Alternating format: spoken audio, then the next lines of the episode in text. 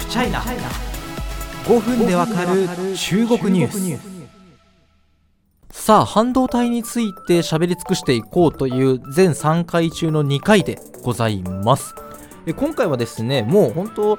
半導体のニュースを読み解く上で欠かせない台湾の企業についてお話ししたいと思います。TSMC でございますね。台湾セミコンダクター半導体マニファクチャリングコーポレーションということでまあ、これよくツイッターでもトレンドになるんですよ。もうなんか半導体ニュースを知ってる人ならみんな知ってるよねみたいな。でもそれを、なんていうか、当たり前のようにみんな知ってるよねでこう物事をですね前に進めたくなくてですね一回立ち止まって考えようやっていうことができるのが音声のいいところだと思うのでやっていきたいと、まあ、なんで話題になるかっていうとですねあの日本の熊本県にですね、えー、工場を作るんですね、まあ、工場着工するとのニュースも飛び込んできましたけれどもね世界最先端の半導体メーカー半導体ファウンドリーっていうんですけれどもが日本に来るぞ。日本やるじゃん誘致成功みたいな空気だったというふうになんとなく思ってますが果たしてそれはどこまでいいことでどこに疑問符がつくのかっていうのをお話ししていきたいと思います。さあ TSMC、えー、冒頭でも少しお話ししましたが自身で設計などは行わず委託を受けて製造に専念するファウンドリと呼ばれる業態です。ちなみにあの製造は TSMC とかに任せて自分は設計とかをやりますよっていうところをファブレスって呼びますね。TSMC その世界最先端の技術力が注目されています。5ナノ回路幅が狭いければ狭いほど性能が高いとされる今で5ナノの量産が可能なほか次世代ね、ポスト5ナノと言われますけれども3ナノ2ナノの研究開発でも先行します。だからもうアメリカ、まあ、まあ中国はちょっと今 TSMC とあの制裁を受けた企業に関しては取引できないんですけれどももう台湾の TSMC にですねこう半導体を作ってもらわないともう本当に最先端のものが作れないので立ち行かない。だから世界中の国々にとって TSMC モでひいては台湾そのものの重要性も上がるんですね。だからもう台湾の重要性を高めてくれてありがとうってことで台湾では国を守る神の山と書いて五国新山と呼ばれます。もともと台湾って台風被害をですねこう軽減してくれるんじゃないかっていう背の高いこう山脈みたいなものがあるんですけどそれが五国新山なんですけどもうそれぐらいありがたい存在だよねっていうことでこのネーミングになってるんですね。でその最先端企業が日本にやってきて工場を作ってくれるわけですよ。ね、日本よくやった誘致グッジョブみたいなあのイメージは当然あると思うんですけど前回、えー、でも登場しました東京大学の鈴木和人教授は100%反対ではないが良い政策だとは思わないと評価してます。その理由は何なんでしょうか？その一つ理由は付加価値です。付加価値が高いのは研究開発やデザインで製造過程は一番低い。つまり最先端工場の場合1兆円や2兆円の投資をして1枚数百円のチップを作る。すると大量に売らなければいけない。製造コストの高い日本でわざわざ付加価値の低いものを作る必要があるのでしょうか？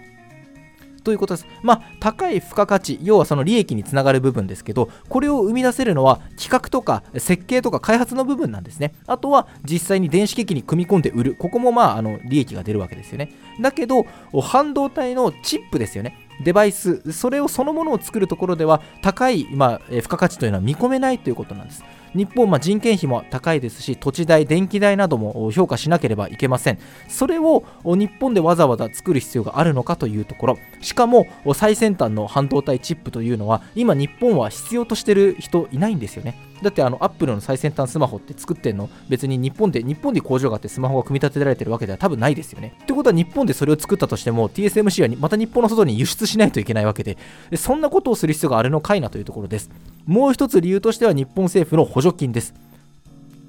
熊本工場設備投資額報道によると約8000億円と言われていますそして日本政府がその半額定常補助するというところがまあ誘致の条件の一つになっているので単純計算で4000億円です4000億円ね、国家予算がもう、なんかもう、うんちょみたいな、あの、ところで言われると感覚麻痺するかもしれませんけども、年間の科学技術関係予算、これ全省庁合わせたものがですね、大体4兆円余りなので、その10分の1ぐらいの金額になるわけですね。これが TSMC 単独のもので飛んでいくということです。鈴木教授は、TSMC を誘致することで得られるメリットは何か、えきちんと論じた上で4000億円の価値があるかを判断しなければいけません。TSMC を誘致したら日本企業が回路幅の狭い高性能半導体を作れるようになるかといえばそんなことはありませんと話しています。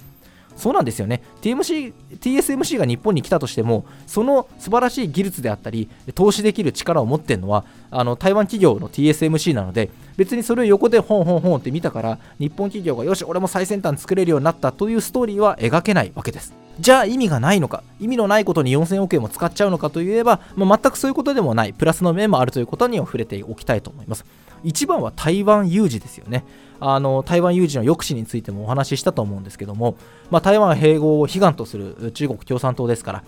今後ですね武力を用いた統一に乗り出す可能性というのは当然排除すべきではありません。そうなった時に戦争状態になりますので台湾からの供給が途絶するリスクは当然あるわけです。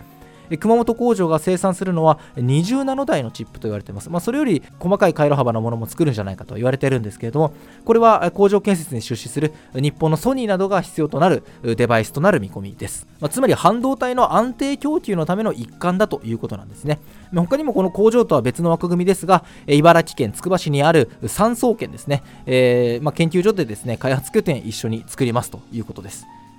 まあ、こういうところでですね世界水準の半導体技術を国内で、ま、より要請するというところも一つシナジーとして生まれているのではないでしょうか。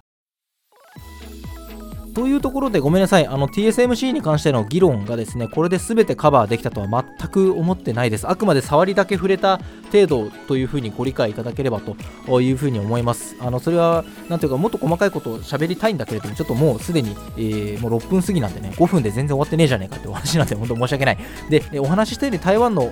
TSMC 誘致、もちろん喜ぶべきことでもあると同時に、まだまだ議論すべきポイントも残ってるんじゃないかなというふうに思ってます。あの私はもちろん税のプロではありませんけれども使える予算というのはもちろん有限、えその金額をどう使うかっていうのを国民は考えるというのがもう民主主義社会において極めて大事です。台湾の TSMC すごい企業それが日本に来るやった日本すごいぞというところの安易なあのナショナリズムが少し混ざったようなフレームワークに落とし込むのはあまり建設的な議論ではないのかなというふうに思いますもちろんなんていうか日本すごい論っていうのはあんま好きじゃないんですけど日本終わった論というのも同様にそれはどうなんだっていうふうにちょっと思ってますのであのあまり物事を単純化せずに、えー、すごいじゃん、えー、ダメじゃんっていうところに巻き込まれずに、えー、しっかり考えていくことが大事なのかなというふうに思いますし、え今回の4000億円ですか、えあるいは5000億円なんて言われてますけれども TSMC 誘致というのはそれを考える上で一つ素晴らしい事例ではないでしょうか。